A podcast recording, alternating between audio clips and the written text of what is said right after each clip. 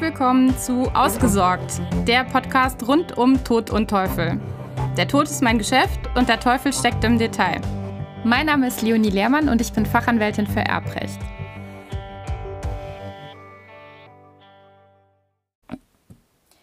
In der heutigen Folge geht es um Erkenntnisquellen des Rechts zugunsten des Erben, im Speziellen den Hausgenossen. Aber dazu komme ich gleich. Denn ganz häufig ist es ja so, dass man als Erbe, wenn man nicht gerade selber Hausgenosse des betreffenden Verstorbenen ist, erst einmal gar nicht so genau weiß, wie sich der Nachlass eigentlich zusammensetzt.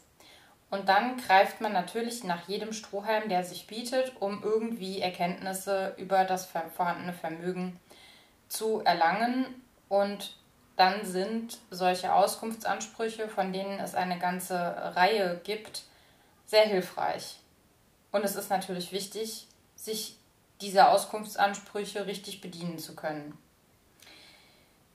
Ein solcher Auskunftsanspruch, und das ist der, mit dem ich mich heute beschäftigen möchte, ist der Auskunftsanspruch gegen den Hausgenossen. Der Hausgenosse, das ist ein schöner, top aktueller Begriff der juristischen Praxis im Erbrecht. Der Hausgenosse ist jemand, der sich zur Zeit des Erbfalls in häuslicher Gemeinschaft mit dem Erblasser befunden hat.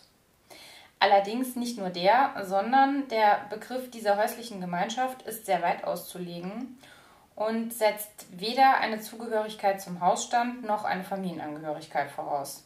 Also es beschränkt sich nicht auf den Lebensgefährten oder auf den Ehepartner. Es kann sogar zum Teil ausreichend sein, wenn der Betroffene über einen Wohnungsschlüssel verfügt und freien Zutritt zur Wohnung hat. Man sieht, der Hausgenosse ist nicht das, was man gemeinhin sich unter einem Hausgenossen vorstellt. Der Erbe, wie gesagt, hat einen Anspruch gegen den besagten Hausgenossen auf Auskunft. Und zwar auf Auskunft über die von dem Hausgenossen geführten erbrechtlichen Geschäfte. Dabei geht es nicht nur um die Berichtigung von Nachlassverbindlichkeiten, also um die Tilgung von Schulden oder das Bezahlen von Rechnungen, sondern auch um rein tatsächliche Handlungen in Bezug auf den Nachlass. Der Hausgenosse ist also verpflichtet, über den örtlichen und auch gegebenenfalls den wirtschaftlichen Verbleib von Nachlassgegenständen Auskunft zu erteilen soweit diese Nachlassgegenstände tatsächlich zum Zeitpunkt des Ablebens noch vorhanden waren und nicht eben schon vorher lebzeitig aus dem Vermögen ausgegliedert wurden. Die Auskunftspflicht des Hausgenossen erstreckt sich dann nur auf das, was dem Hausgenossen tatsächlich bekannt ist. Er hat also keine Nachforschungspflicht, er muss nicht selber aktiv werden und versuchen, Erkenntnisse zu gewinnen, sondern er muss einfach nur mitteilen, was er so, sowieso schon weiß. Was vielleicht noch ganz interessant ist, ist, dass dieser Auskunftsanspruch eine sehr lange Dauer hat.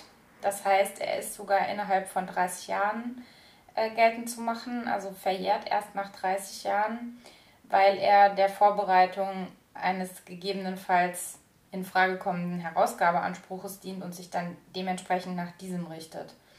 Das nur als kleiner Exkurs, aber normalerweise wird man ja in Hausgenossen höchstwahrscheinlich direkt im Anschluss an den Erbfall äh, in Anspruch nehmen und nachfragen bei demjenigen, was er gemacht hat und was ihm über den Nachlass bekannt ist.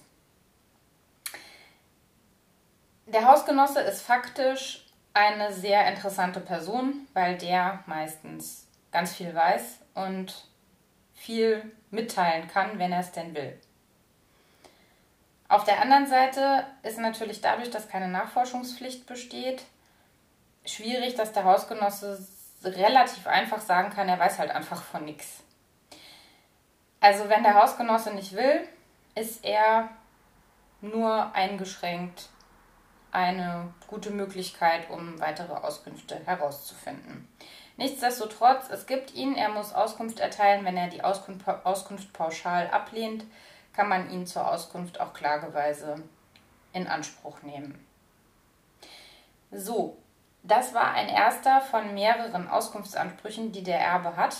Ich werde mich in den kommenden Wochen immer mal wieder mit dem ein oder anderen Auskunftsanspruch beschäftigen. Für den Moment soll es das gewesen sein.